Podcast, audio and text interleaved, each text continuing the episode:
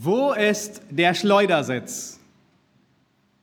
Nun, vielleicht mag das der erste Satz sein, der dir durch den Kopf schießt, wenn du auf Schwierigkeiten stößt, beziehungsweise wenn Schwierigkeiten auf dich stoßen.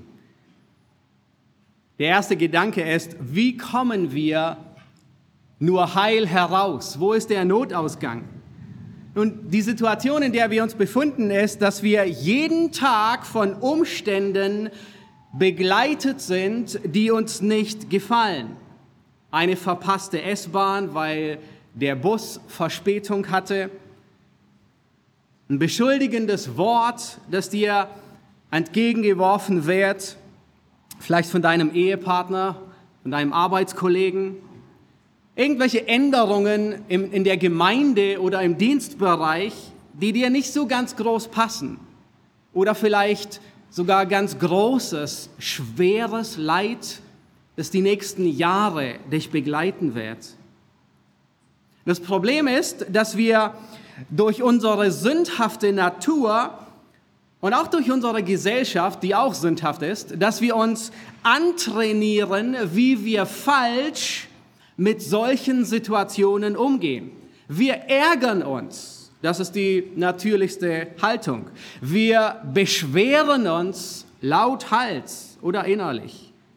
Wir sind überzeugt, dass es die Umstände sind, die uns unsere Ruhe rauben. Es sind die Umstände, die uns von Gott fernbringen, von Gott entfernen. Und da stellt sich die Frage, kann man sich Gott nahen, wenn die Umstände es scheinbar verhindern? Kannst du dich Gott nahen, wenn die Umstände dagegen sprechen? Und wenn, wie kannst du dich Gott nahen, wenn alles in dir kocht, wenn dein Herz, deine Emotionen, wenn wie ein Karussellfahrt ist, alles über Kopf sich dreht, dir beinahe schlecht wird? Wie kannst du dir Gott nah, dich Gott nahen, wenn du meinst, dass dir großes Unrecht angetan wurde und du echt sauer bist? Wenn deine Sünde dir über den Kopf wächst und du nicht aus noch einweist. Nun, in diesem Psalm, den wir uns heute anschauen werden, gibt Gott uns eine ganz klare Antwort und sogar mit einem Fallbeispiel. Das leben wir an einem Exempel zu sehen, wie die Realität funktioniert, nämlich an David. Ich bin überzeugt, dass es nicht die Umstände sind, die uns von Gott entfernen, sondern es ist unser Stolz. Es ist dein Stolz. Es ist dein Umgang mit den Umständen. Es gibt einen Weg zurück zu Gottes Nähe. Es gibt einen Weg, der dir hilft, inmitten von ärgerlichen Umständen nahe am Herrn zu sein. Dieser Psalm, er wird dir helfen, dich Gott zu nahen, wenn du ihn beherzigst. Er wird dir sogar dann helfen, wenn du meinst, dass du sehr weit entfernt von Gott bist. Wenn du diesen Psalm beherzigst und umsetzt, sogar wenn dir die Sünde über den Kopf gewachsen ist, Sogar in dem Fall, wenn Gott dich wegen deiner Sünde züchtigt, wirst du ganz nahe bei Gott sein. Nun, ich möchte, während wir diesen Psalm durchgehen und auf die Predigt hören, dass du von Davids Beispiel lernst, wie ist der Weg zurück. Ich möchte, dass du diesen Psalm zu deinem Gebet machst. Vielleicht heute, aber auch vielleicht in Situationen, in Umständen, die dir begegnen, die dich erschrecken, die dich verärgern, die du nicht einplanst, die du nicht willkommen heißt. Wenn du diesen Psalm beherzigst, ist das Ergebnis, dass du eine einfache Checkliste hast für unliebsame Umstände. Du wirst dich Gott nahen, auch wenn es die Umstände scheinbar verhindern. Du wirst wie ein Baum sein, der an frischem Wasser gepflanzt ist, der seine Frucht bringt zu seiner Zeit und seine Blätter verwelken nicht. Lass uns gemeinsam Psalm 39 lesen. Dem Vorsänger, dem Jedutun, ein Psalm Davids. Ich habe gesagt, ich will auf meine Wege achten, dass ich nicht sündige mit meiner Zunge. Ich will meinen Mund im Zaum halten, solange der Gottlose vor mir ist. Ich war gänzlich verstummt, schwieg auch vom Guten, aber mein Schmerz fraß in mir.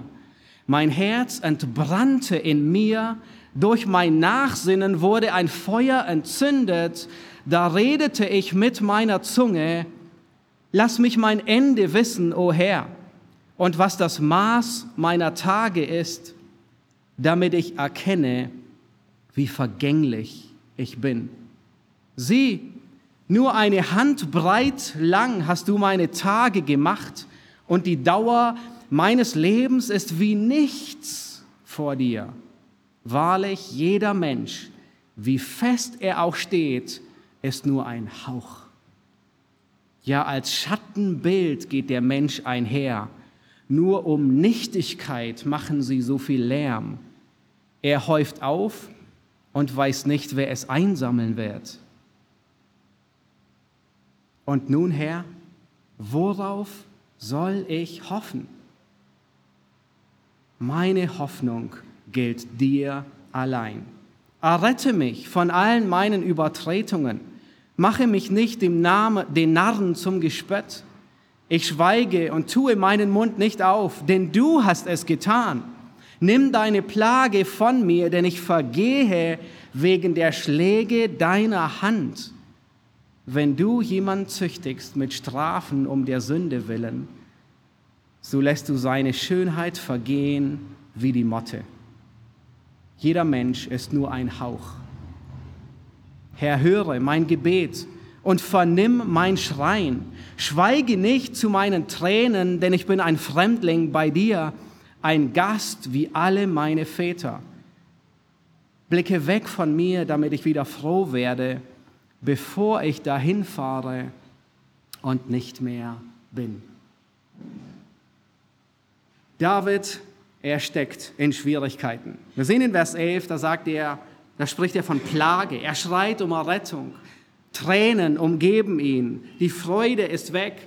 Aber dieses Mal sind es nicht einfach nur Feinde, so wie Saul früher oder wie die Philister oder wie Absalom. Diesmal sind es Schwierigkeiten, die er selbst verschuldet hat. Er ist sich bewusst, dass er von Gott wegen seiner Sünde gezüchtigt wird. In Vers 9 spricht er von meine Übertretung. In Vers 10 sagt er, du hast es getan in Vers 11, da sagt er, es ist die Schläge deiner Hand. In Vers 12, du züchtigst mit Strafe um der Sünde willen. Nun, der Titel dieses Psalmes, er verrät uns nicht, wann, zu welcher Zeit David diesen Psalm geschrieben hat. Wir kennen einige Situationen im Leben von David, wo er sündigte und sich seiner Sünde und Züchtigung bewusst war. Erinnerst du dich vielleicht an einige davon? Nun, da gab es Ziklag. Als David bereit war, an der Seite der Philister gegen sein eigenes Volk, gegen seinen eigenen König Saul, gegen seinen Freund Jonathan in den Krieg zu ziehen. Und die Philister, glücklicherweise hat Gott interveniert, schicken ihn wieder zurück und er kommt zu Hause in Ziklag an und die Stadt ist verbrannt und alle Frauen und Kinder sind weggeführt. Da gab es eine andere Situation, wo er gezüchtigt wurde, die bekannte Situation, wo er Ehebruch mit Bathseba begangen hat, der Mord an Uriah. Und daraufhin diese bekannten Bußpsalmen geschrieben hat, Psalm 6, Psalm 32, Psalm 51. Aber irgendwie unterscheidet sich dieser Psalm, auch wenn er von Sünde spricht, von, von diesen großen Bußpsalmen. Es gab andere Situationen, wo David sich bewusst war, dass Gott ihn züchtigt. Es war die Vernachlässigung in der Erziehung. Er hat seinen Söhnen nie Schranken gewiesen. Alles zugelassen, alles toleriert. Es gab nie Grenzen. Und es hat zu sehr viel Leid, sogar Aufstand und Mord innerhalb der Familie geführt. Amnon, der Tamar vergewaltigt hat, Absalom, der seinen eigenen Vater umbringen will, um König zu werden. Und David ist auf der Flucht. Adonja, der einer der Söhne, der sich selbst zum König macht. Nun, dann gab es noch eine andere Situation. Es gab die bekannte Volkszählung am Ende seines Lebens. Und David, er begreift nach einer Weile, nach mehreren Monaten, dass er gesündigt hat. Weil es war sein Stolz, der ihn angetrieben hat, zu sehen, wie groß ist denn jetzt jeder Stamm, wie groß ist Israel. Das hat sogar Joab widerstrebt.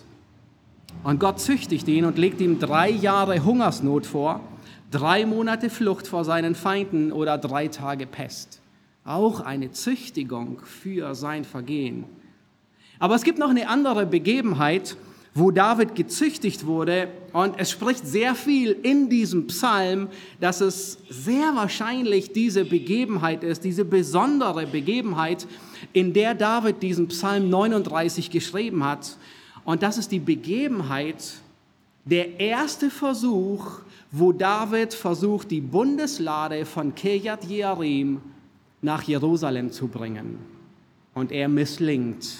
Und Usa, einer der Männer, der beteiligt ist, er stirbt. 2. Samuel 6 berichtet über diese Begebenheit oder auch 1. Chronik 13, 15 und 16.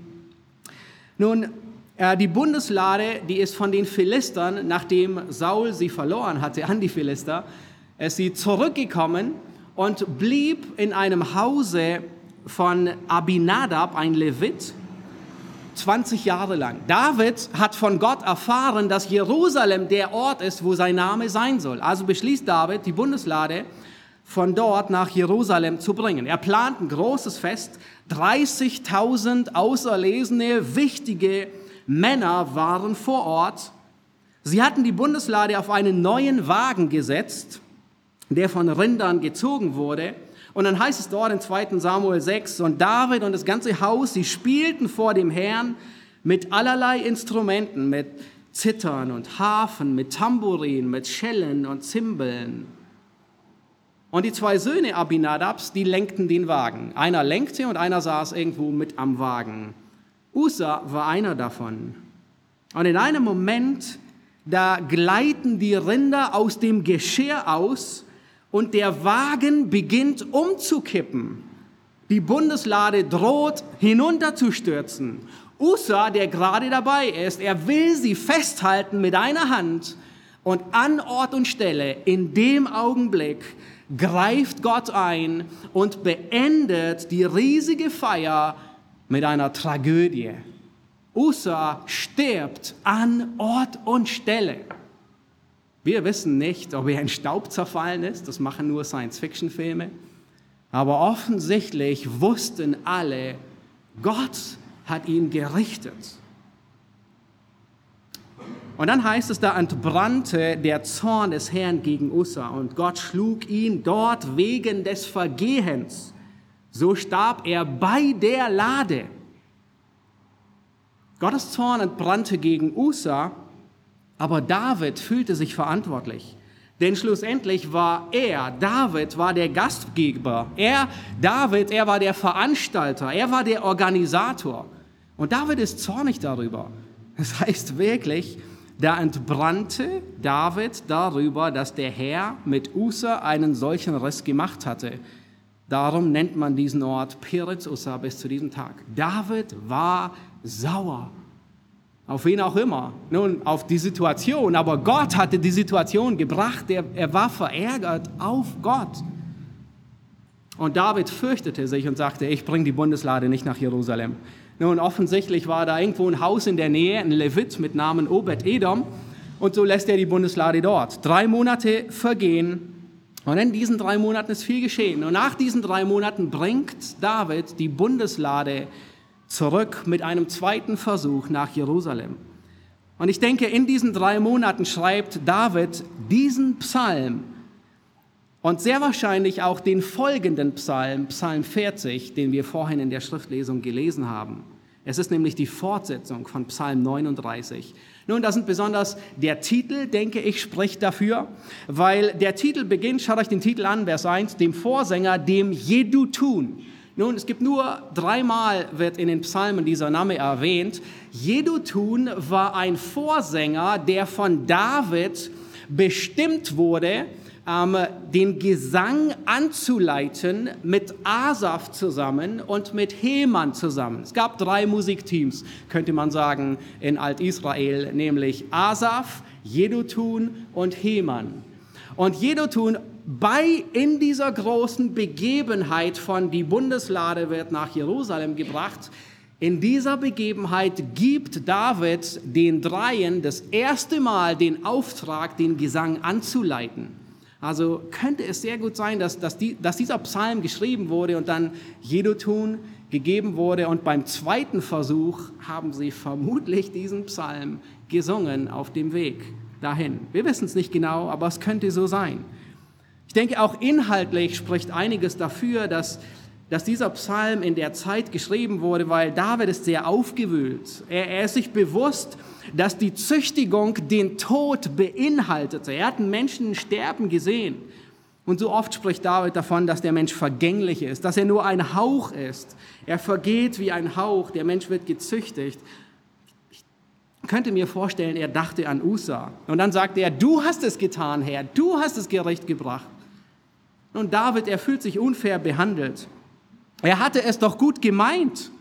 Bis auf diese eine Lappalie, ob die Bundeslade nun auf einem Wagen gebracht wird oder ob sie getragen wird, ist das so relevant?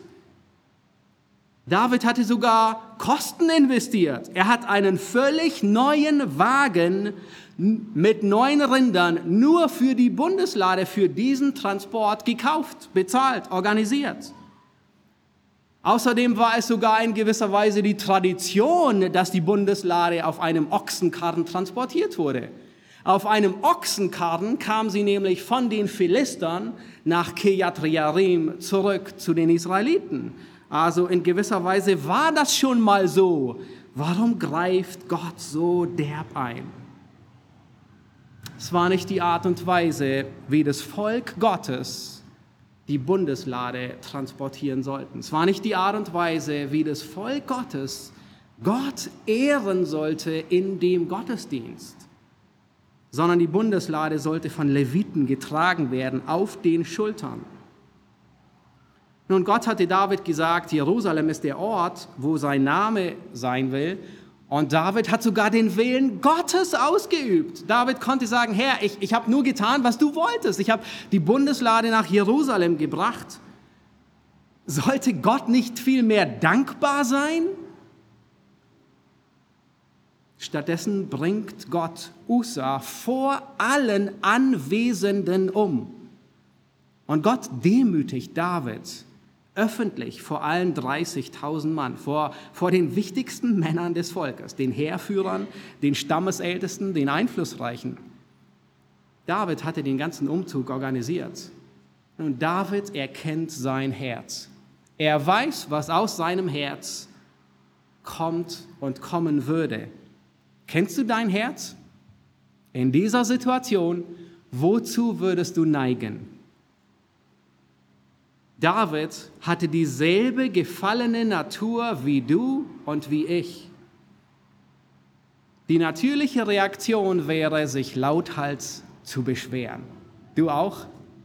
Würdest du dich auch lauthals beschweren? Schlecht zu reden über andere. Nun, David hätte über die Leviten schlecht reden können. Sie hätten doch eigentlich wissen müssen, wie man die Bundeslade transportiert. Warum haben sie nichts gesagt, nicht interveniert? David hätte schlecht reden können über die Stallburschen. Nun, wer hat diese fürchterlichen Rinder ausgesucht, die offensichtlich noch nicht mal in der Lage sind, einen ordentlichen Wagen zu ziehen? Hatte man sie überhaupt getestet, bevor sie rangespannt wurden? Und schlussendlich hätte er schlecht reden können über Gott, ihn anklagen. Warum ahndet er ein kleines, so nebensächliches Vergehen so schwer in diesem Fall? Das ist nicht fair. Er hatte es doch gut gemeint, David. Vielleicht ein bisschen schlecht gemacht, aber muss Gott deswegen so heftig eingreifen, so gewaltig züchtigen?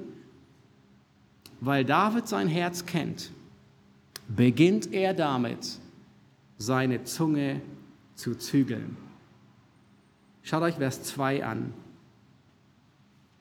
Ich habe gesagt, Ich will auf meine Wege achten, dass ich nicht sündige mit meiner Zunge. Ich will meinen Mund im Zaum halten, solange der Gottlose vor mir ist. David will sich Gott nahen. Der erste Schritt ist, er hört auf zu sündigen. Das ist der erste Schritt, um dich Gott zu nahen in schwierigen Situationen, in unliebsamen Situationen, in Umständen, die dich verärgern.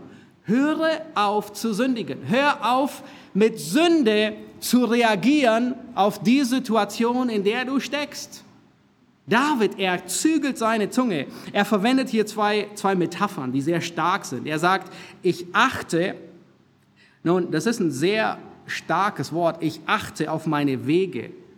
Ähm, im, Im Hebräischen ist, äh, bedeutet das Wort eine Wache aufstellen. Das heißt, David sagt, ich stelle eine Wache an meiner Zunge auf. Ich, ich bewache, was über meine Zunge raus und rein geht. Das ist dasselbe Wort, das für die Cherubim gebraucht wurde in 1. Mose 3, die den Weg zum Baum des Lebens bewachen. Das heißt wirklich scharf drauf achten, was geht hier vorbei, was geht hier durch.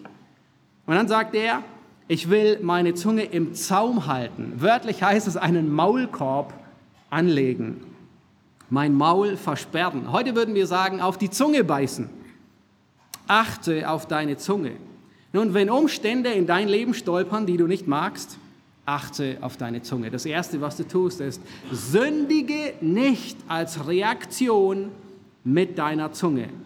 Wir neigen dazu, uns zu beschweren, nicht wahr? Da passt uns etwas nicht und lauthals beschweren wir uns, wo auch immer es geht. Tun unseren Unmut allen kund. Alle sollen es wissen. Der letzte Online-Einkauf, der war miserabel. Der Lieferdienst war schrecklich, das Produkt war ätzend, es war kaputt, als es ankam. Wir neigen dazu, andere zu beschuldigen. Jakobus formuliert es sehr zutreffend, er sagt, unsere Zunge ist ein Feuer, das einen ganzen Wald entzünden kann. Und die riesigen Waldbrände, die sind von einem kleinen Feuer entzündet.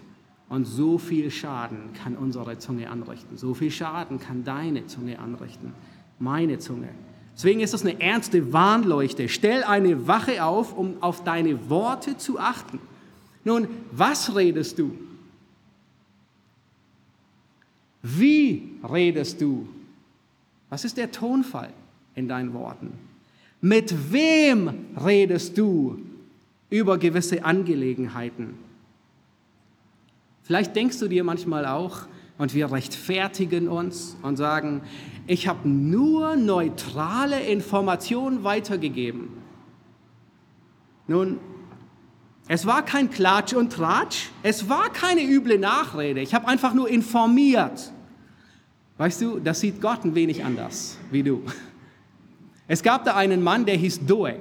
Ein, das war ein Diener von Saul. Der war eingeschlossen bei den Leviten, weil er irgendeine Krankheit hatte.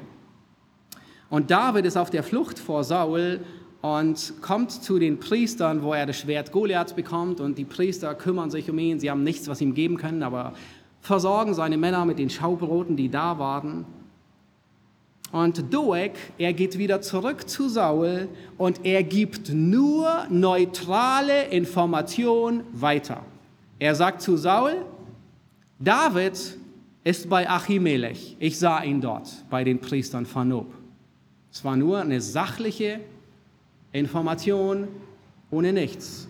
Daraufhin, auf diese sachliche Information, wurden 85 Priester Gottes, die das Ephod trugen, hingerichtet. David schreibt einen Psalm über Doeg, über diese Situation. Und er sagt, du trügerische Zunge. Nun, er hatte nur sachliche Informationen weitergegeben. Deine Zunge trachtet nach Schaden wie ein Schermesser, wie eine Rasierklinge, würde man heute sagen. Er hatte nur sachliche Informationen weitergegeben. Nun achte darauf, auf deine Zunge, was du redest, wie du redest mit wem du Informationen austauscht. Gerade wenn das Herz so aufgewühlt ist, Da reicht manchmal ein leichter Haares, der dafür sorgt, dass der ganze Damm bricht. Und der ganze Müll, der sich angesammelt hat, überschwemmt alle die, wo der Damm gerade gebrochen ist.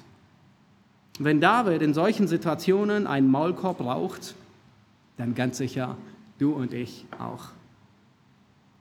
Die dümmste Entschuldigung ist manchmal, das habe ich nicht so gemeint. Hast du das auch schon mal gesagt? Ich wollte dich eigentlich nicht verletzen. Oh doch, du wolltest das. In dem Moment, wo verletzende Worte wie Pfeile dir um die Ohren fliegen, willst du einfach nur, einfach nur mal sagen, stopp, so geht das nicht und du setzt einen Pfeil zurück an. Du willst ein wenig verletzen, damit einfach, damit es nicht noch schlimmer wird. Du hast es genauso gemeint, wie du es gesagt hast. Deine Zunge macht sich nicht selbstständig, zumindest nicht bei Bewusstsein. Bin letztens ähm, ähm, habe ich nachts geträumt und Esther im Schlaf eine Frage gestellt und bin beim Reden aufgewacht. Ich war ein bisschen erschrocken über mich selbst. Aber normalerweise, wenn du wach bist, redest du nicht unkontrolliert vor dich hin. Das meint David nicht. David sagt nicht, kleb dir beim Schlafen den Mund zu mit einem dicken, fetten Tape, damit du nicht aus Versehen was Falsches sagst. Sondern besonders, wenn du wach bist, wenn du Herr all deiner Sinne bist, wenn dein Innerstes aufgewühlt ist, wenn Dinge nicht so laufen, wie du willst, wie du es dir vorstellst, dann musst du wachsam sein, dir einen Maulkorb anlegen an die Zunge. Nicht mit Sünde reagieren auf die Situation, in der du gerade bist. David, er gibt uns zwei Gründe. Warum will er nicht, warum will er nicht schlecht reden? Er sagt, schaut euch Vers 2 an. Dort gibt er uns den Grund. Er sagt, damit ich nicht sündige mit meiner Zunge. Nun, was war die Situation, in der David gerade drin steckte? Er hatte gesündigt und Gott hat ihn gezüchtigt, aber jetzt will er in dieser Züchtigung wegen seiner Sünde, will er nicht noch mehr sündigen. Versteht ihr den ganzen Punkt? Gott züchtigt ihn und er sagt, ich sündige nicht mehr, ich will achten auf meine Zunge. Er will nicht auf die Züchtigung Gottes mit Sünde reagieren, auf das, was Gott in seinem Leben tut, mit noch mehr Unmut. Du kannst mit deiner Zunge einen ganzen Wald entzünden. Du kannst mit deiner Zunge Menschen in die Irre leiten. Das sagt Jakobus mit einem Steuerruder. So wie ein Steuerruder quasi, ist nur das Steuerruder. Und das Schiff geht dahin, wo Steuerruder will. Du kannst mit seiner Zunge lästern, Du kannst verleumden, du kannst verletzen, niederreißen, entmutigen, sogar töten. Jakobus sagt, die Zunge ist ein Übel voll tödlichen Gifts. Und dann nennt David noch einen zweiten Grund. Er sagt am Ende von Vers 2, er sagt, weil der Gottlose vor mir ist. Wenn du dich Christ nennst, dann repräsentierst du Christus. Du bist das Aushängeschild Jesu hier auf Erden. Du bist das Schaufenster, die Puppe im Schaufenster, das Objekt im Schaufenster Christi. Und Paulus ermahnt Titus in Kapitel 2, er sagt, unterbinde Verleumdung, weil dadurch das Evangelium verlästert wird.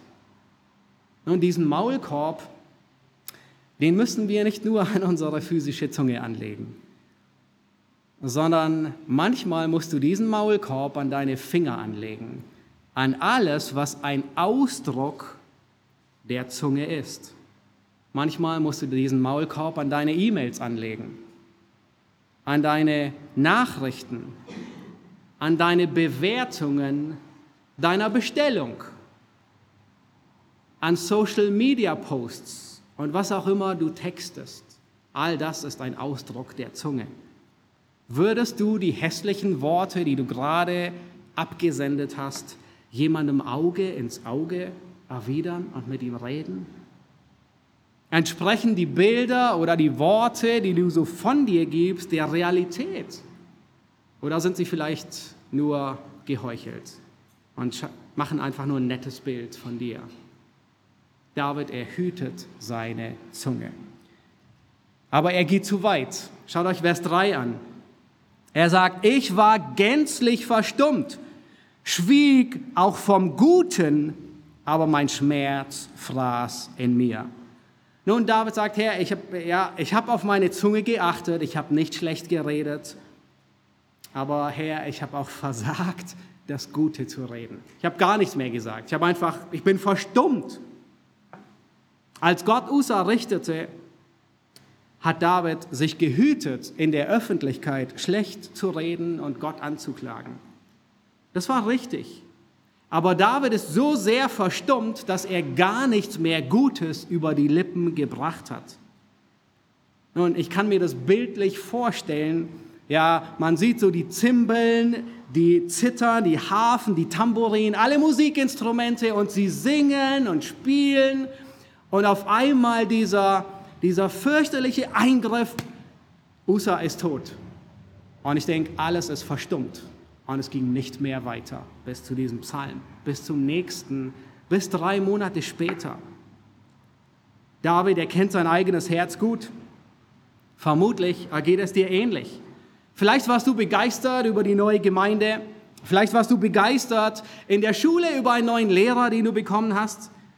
Vielleicht warst du begeistert über die neuen Bereichsleiter, die neuen Mitglieder, die da sind begeistert über Person X und Y, bis irgendetwas kam, das nicht mehr so sehr deinen Vorstellungen entsprochen hat.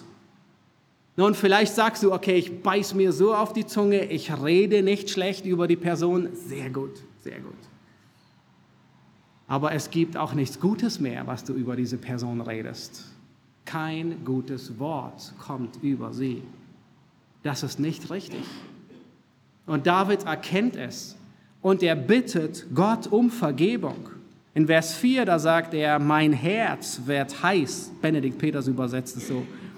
Wenn ich nachdenke, entzündet sich ein Feuer. Er ist sich bewusst, nicht schlecht zu reden, aber er hat gar nichts mehr geredet. Auch das Gute, das er reden sollte, hat er nicht getan. Nun, der erste Schritt, sich Gott zu nahen, in Umständen, die dir nicht passen ist, hör auf zu sündigen. Hör auf mit Sünde auf die Umstände zu reagieren. Im nächsten Teil, in den Versen 5 bis 7, da werden wir einen nächsten Schritt erfahren, den David tut, um sich Gott zu nahen. Nun, die nächsten drei Verse, die nehmen eine völlig unerwartete und überraschende Wendung ein. Vers 5, 6 und 7. Nun, wenn die Umstände nicht so laufen, wie du sie dir wünschst, was tust du? Du regst dich auf. Ja, wir pusten uns regelrecht auf wie ein dicker Luftballon und manchmal muss nur was zustechen und es explodiert. Wir werden zornig, weil unsere Arbeit nicht respektiert wird. Dein Stolz ist gekränkt, deine Ehre ist beleidigt. Was denkt er eigentlich, mit wem er redet, dass er überhaupt so redet? Du nimmst dich wichtiger, wie du eigentlich bist. Und das war bei David auch so. Wir haben es gesehen, er war zornig auf Gott. Als Gott Usa mit dem Tod bestrafte, wurde David so zornig. Das heißt, David wurde zornig, weil Jahwe gegen Usa ausgebrochen war. Nun, eigentlich würden wir sehr scharfe, anklagende Worte erwarten, richtig? Von David. Stattdessen erschüttert uns David. Nein, er überrascht uns. Die Positionen zwischen wer Gott ist und wer David ist, sind wieder im Lot. Gott ist groß und David ist klein. Das Verhältnis, wer wo ist, ist wieder im Lot. Lass uns Vers 5 lesen bis Vers 6 und dann auch Vers 7. Er sagt, Vers 5, lass mich mein Ende wissen, o Herr, und was das Maß meiner Tage ist, damit ich erkenne, wie vergänglich ich bin. Sieh, nur Handbreiten lang hast du meine Tage gemacht. Nur eine Handbreit, das ist das kleinste Maß. Es ist noch nicht mal eine Elle. Es ist geschweige denn ein Steinwurf und erst recht keine Tagesreise weit. Eine Handbreit ist überschaubar und er sagt Gott, mein Leben hast du wie eine Handbreit gemacht. Mit einem Blick siehst du, was in der Handbreit vor sich geht. Alles ist da. Und dann sagt er, und die Dauer meines Lebens ist wie nichts vor dir. Wahrlich, jeder Mensch, wie fest er auch steht, ist nur ein Hauch. Sela. Das heißt Pause. Aber dieses Sela beginnt nicht neuen Gedanken an dieser Stelle, sondern dieses Sela bedeutet Stopp, Pause, innehalten, nachdenken, verdauen, was gerade gesagt wurde. Weil derselbe Gedanke geht in Vers 7 weiter, wo David sagt, wie ein Schattenbild geht der Mensch daher. Vergebens ist er voll Unruhe. Er häuft auf und weiß nicht, wer einsammeln wird. So übersetzt es Benedikt. David kommt in diesen Versen zu demselben Ergebnis wie Johannes der Täufer. Ich muss abnehmen, er muss zunehmen. David kommt zu demselben Ergebnis wie Hiob. Herr, du bist im Recht, ich bin im Unrecht. David sagt, Herr, du bist ewig, ich bin vergänglich. Wie sieht es bei dir aus? Wie ist deine Selbsteinschätzung, wenn dir etwas über die Leber läuft, was dir nicht passt? Nimmst du dich wichtiger, wie du eigentlich bist? Wenn die Position geklärt ist, dann ist in diesem Licht, David sagt, alle Unruhe vergebens. Mein Zorn war nicht gerechtfertigt. Herr, wenn ich jetzt die Positionen neu bedenke, so war alle Aufregung umsonst. All mein Ärgernis, all mein Zorn war nicht gerechtfertigt. Wenn es klar ist, dass Gott ewig ist und dass du zeitlich und begrenzt bist, dann ist alles Aufregen vergebens. Aller Zorn löst sich in Luft auf wie der Mensch, der nur ein Hauch ist. Wir stellen uns die Frage Davids, okay, ich weiß, was geschehen ist, ich weiß, dass Gott dich gerade züchtigt, aber wie um alles in der Welt kommst du von A nach B?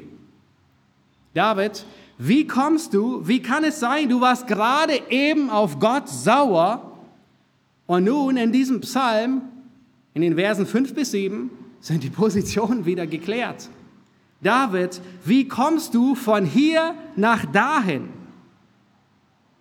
Vorher warst du groß und Gott war klein und jetzt sind die Positionen wieder korrekt. Gott ist groß und du bist klein. David, wie kommst du von hier nach dahin? Vorhin warst du der Wichtige, alles dreht sich um dich und nun ist Gott der Wichtige. Du drehst dich um Gott. David, wie kannst du dich Gott nahen, obwohl diese Umstände es scheinbar verhindern. David, wie kannst du dich Gott nahen, obwohl Gott dich gerade züchtigt in dieser Situation? Nun, offensichtlich bedeutet Züchtigung nicht, dass Gott ferne ist. Das bestätigt der Hebräerbrief. Er sagt, Züchtigung ist sogar der Beweis, dass Gott nahe ist, dass er uns als seine Söhne angenommen hat. Vielleicht geht dir diese Frage auch durch. Okay, nicht David, sondern wie komme ich von A nach B? Wie komme ich von einem Herzen, das aufgewühlt, das verärgert und zornig ist, weil die Umstände so sind, zu einem Herzen, wie David es hier spricht? Zwar von einem Herzen, das sich wichtig nimmt, zu einem Herzen, das sich vor Gott demütigt. Von einem Herzen, das Gott anklagt, zu einem Herzen, das Gott anbetet. Und David, er gibt uns in diesem Psalm die Antwort. Vielleicht hast du schon entdeckt, wenn du sehr aufmerksam warst. Vielleicht hast du entdeckt, was sein Weg war, von A nach B zu kommen. Schaut euch Vers 4 an. Er sagt, mein Herz und brannte in mir. Und dann, und dann ist ein leichter Nebensatz dort. Er sagt, durch mein Nachsinnen wurde ein Feuer entzündet. David sagt, ich habe meditiert, ich habe nachgedacht. Oh, warte mal. Hast du auch schon gedacht, diese Worte, die David hier in Vers 5, 6 und 7 sagt, Irgendwie kommen mir die so ein bisschen bekannt vor. Du das auch gedacht? Irgendwoher kenne ich sie schon mal, diese Worte. Nun, wer schrieb noch einmal, lehre uns unsere Tage richtig zählen, damit wir ein weises Herz haben? Hm. Wer schrieb noch einmal, all unsere Tage schwinden dahin durch deinen Zorn? Nun, das klingt so ganz und gar wie Psalm 90 nach Mose. Aber in Davids Worten, in diesen drei Versen, finden wir nicht nur Mose, wir finden Hiob wieder. Hiob 7, lass ab von mir. Meine Tage sind nur ein Hauch. Dasselbe Wort. Hiob 10, ist meine Lebenszeit nicht kurz genug? Er höre doch auf, lasse ab von mir, dass ich mich ein wenig erhole. Denselben Tenor finden wir in Davids Reden. Hiob 13, tue deine Hand weg von mir, ängstige mich nicht mit deinem Schrecken. Nun, was hat David getan, nachdem er die Bundeslade schnell losgeworden ist im Hause Obed-Edoms und er kam wieder zurück in Jerusalem an? Was hat er getan? Er ist nicht in Selbstmitleid versunken. Er hat keine Selbsthilfegruppe gegründet für von Gott Enttäuschte. Alle von Gott Enttäuschten, lass uns gemeinsam Treffen machen und irgendwie uns helfen. Nein, stattdessen hat er seine Bibel gelesen. Die Bücher, die er hatte, er hat Psalm 90 gelesen, er hat Hiob gelesen und offensichtlich kam David beim Hiob-Lesen bis zu Kapitel 42 an. Denn David klagt Gott nicht mehr an. Er tut dasselbe, was Hiob getan hat, nachdem er die Größe und die Majestät, die Erhabenheit und die Ewigkeit Gottes gesehen hat, wie Hiob. Ich habe geredet, Dinge, die ich nicht verstehe. Ich will, meine Hand auf meinen Mund tun. Ich spreche mich schuldig, Herr, vor dir. Ich tue Buße in Staub und Asche. David hat in dieser Zeit nach Antworten in Gottes Wort gesucht, nach Antworten, die auf seine Situation passen. Und er hat nicht nur Psalm 90 von Mose gelesen, er hat nicht nur Hiob gelesen, sondern er hat vierten und fünften Mose auch gelesen. Woher wissen wir das? Weil drei Monate später unternimmt er den zweiten Versuch, die Bundeslade nach, zurück, nach Jerusalem zurückzubringen. Und diesmal sagt er in Chronik, wir haben falsch gehandelt. Wir wollen diesmal, dass die Leviten die Bundeslade auf den Schultern tragen. Er hat die Antwort gefunden. David hat die Bibel nicht gelesen, um diesen Psalm zu schreiben. David hat die Bibel nicht gelesen, um ein tolles WhatsApp oder Blogpost oder Bild zu posten. David hat seine Bibel gelesen, um sich selbst zu ernähren, um Nahrung für seine Seele zu haben. Er brauchte selbst göttliche Medizin, die ihn wieder zurechtbrachte.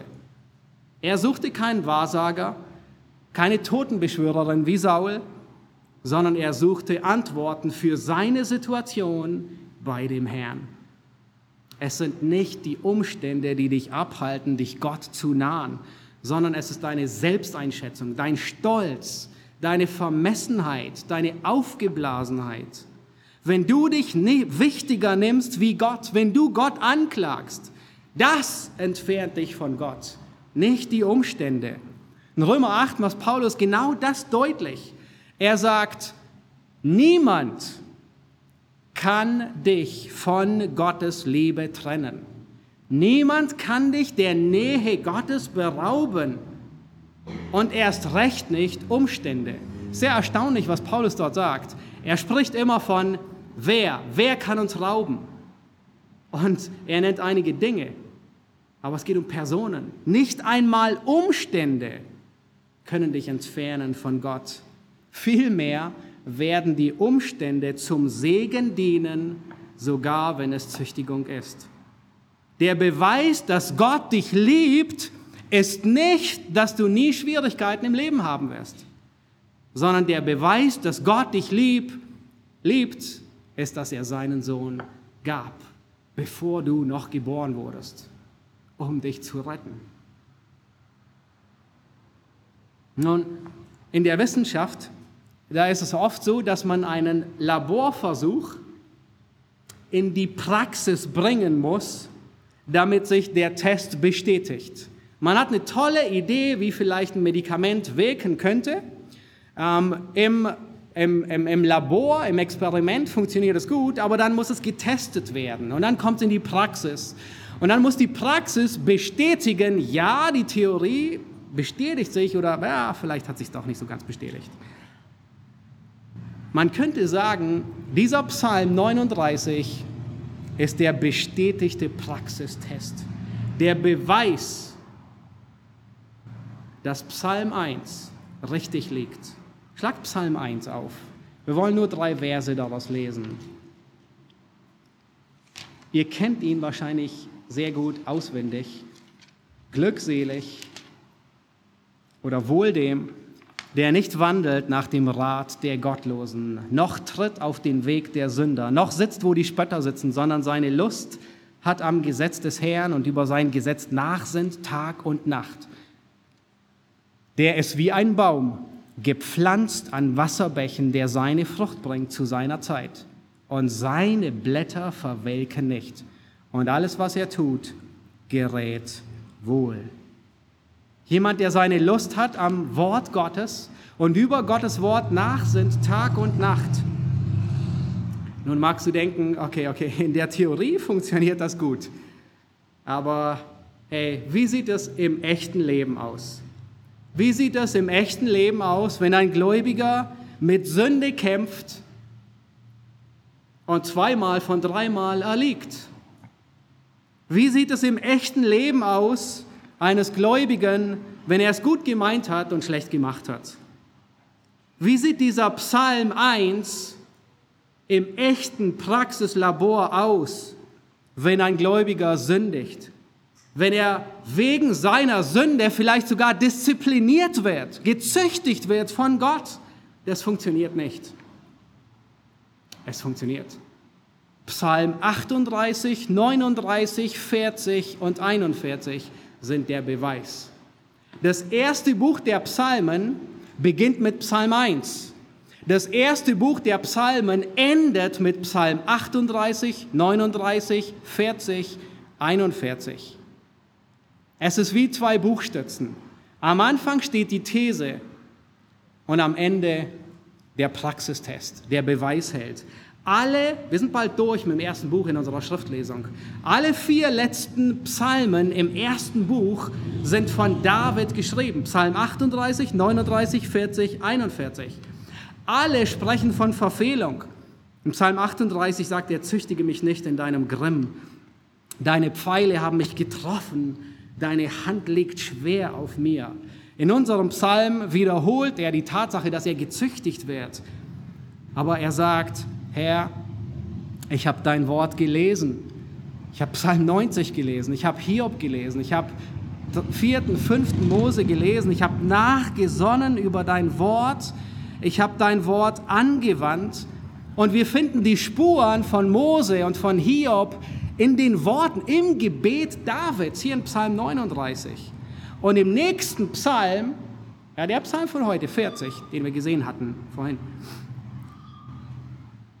bestätigt er das noch einmal. Gott hat ihn in Psalm 40 errettet.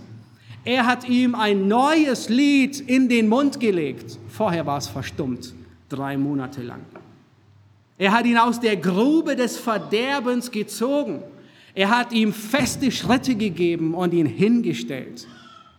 Nun, wir wissen nicht, wann, wann David Psalm 40 schrieb. Vielleicht vor dem zweiten Versuch, die Bundeslade nach Jerusalem zu bringen, vielleicht danach.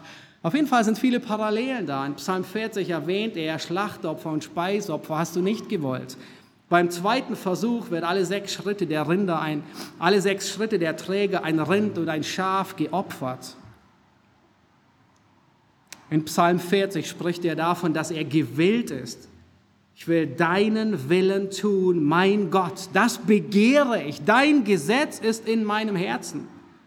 David, er ist wieder an frischen Wasserbächen. Unglaublich. Psalm 1 hat den Praxistest inmitten von Sünde, von Chaos, sogar von Züchtigung Gottes bestanden, hat sich bewährt. David hat wieder Frucht gebracht zu seiner Zeit. Und alles, was er tut, gerät wohl. Und das trifft auch auf dein Leben zu. Psalm 1 hat es aus dem Labor in die Praxis geschafft und sich bewährt. Psalm 1 wird sich in deinem Leben bewähren, ganz gleich, wie schwer die Sünde dein Leben erwischt hat. Ganz gleich, wie groß der letzte Sündenunfall war, der da war. Sogar unter der Züchtigung Gottes bist du nie weit weg von Gott. Nahe dich zu Gott, so naht er sich zu dir. Die Umstände entfernen dich nicht von Gott. Es ist nur dein Stolz, dein Ärger über die Umstände, deine Aufgeblasenheit. Wenn du die Last von Gottes Gericht über deine Sünde spürst auf deiner Schulter, dann musst du dich heute Gott nahen. Sinne nach über sein Wort mit dem Ziel, es anzuwenden. Nicht nur zu lesen, sondern es anzuwenden. So wie David zu sagen, Herr, deinen Willen zu tun, das begehre ich. Beginne mit dem, was du in der Predigt hörst. Deine Zunge zu zügeln, auf deinen Stolz zu achten, nachzusinnen über das Gehörte. Und nun schauen wir uns den letzten Teil an, in den Versen 8 bis 13. Hier sehen wir, dass David seine Prioritäten neu justiert. Lass uns Vers 8 bis 13 lesen. Und nun, Herr, worauf soll ich hoffen? Meine Hoffnung gilt dir allein. Errette mich von allen meinen Übertretungen. Mache mich nicht den Narren zum Gespött. Ich schweige und tue meinen Mund nicht auf denn du hast es getan. Vielleicht meint David die Züchtigung, das Gericht.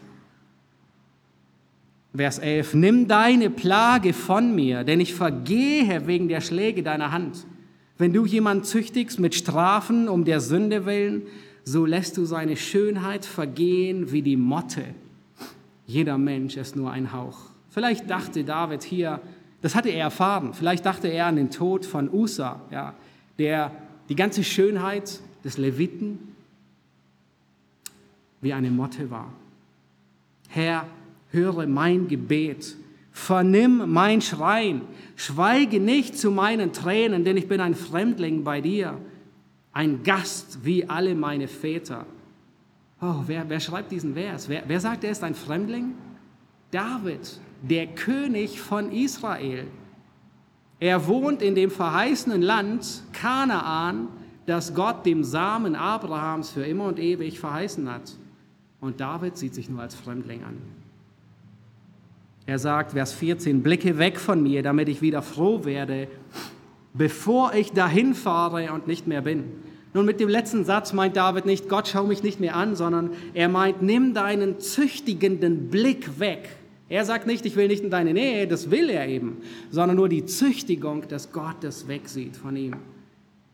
Jeden Tag stößt du auf Umstände in deinem Leben, die dir nicht gefallen. Das kann von ganz leicht bis ganz schwer sein.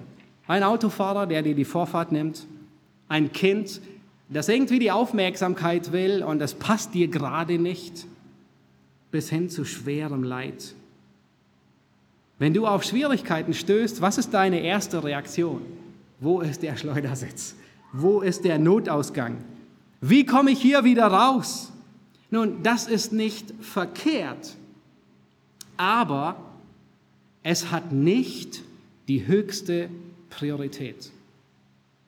Es ist nicht falsch, wie David zu beten, Herr, nimm die Plage von mir.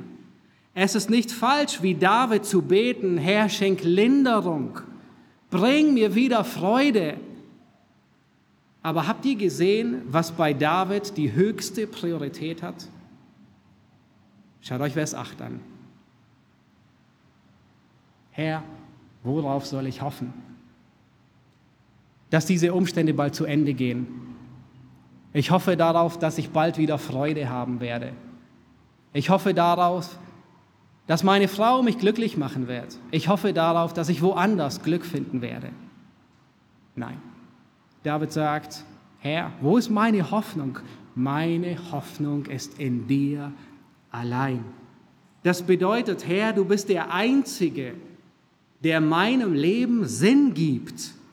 Meine Hoffnung gilt dir. Achte auf deine Prioritäten.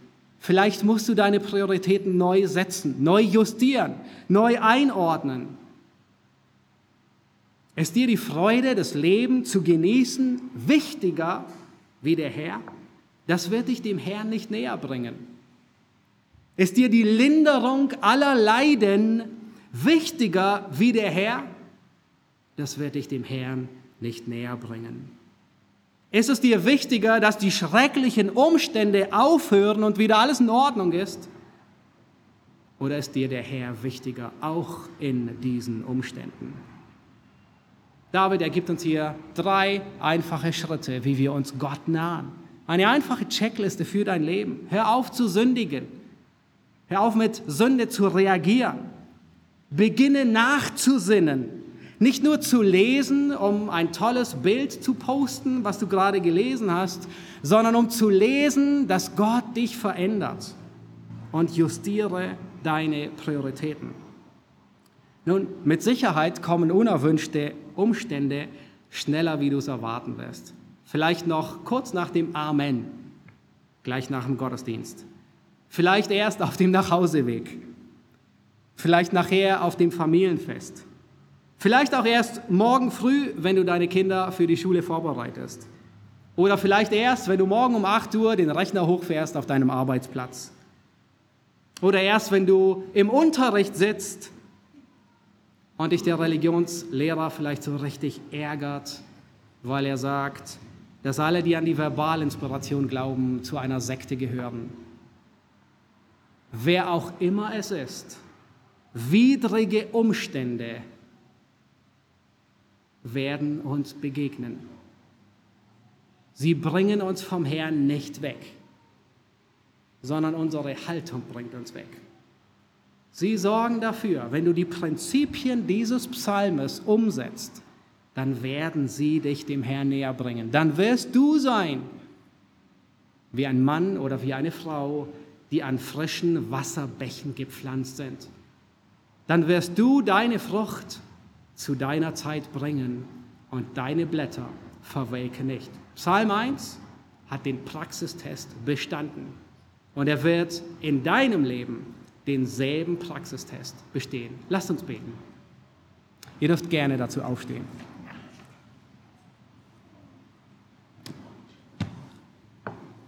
Herr Jesus Christus, wir danken dir von Herzen für diesen Psalm 39 den David inmitten von Züchtigung durch dich geschrieben hat, inmitten von Sünde.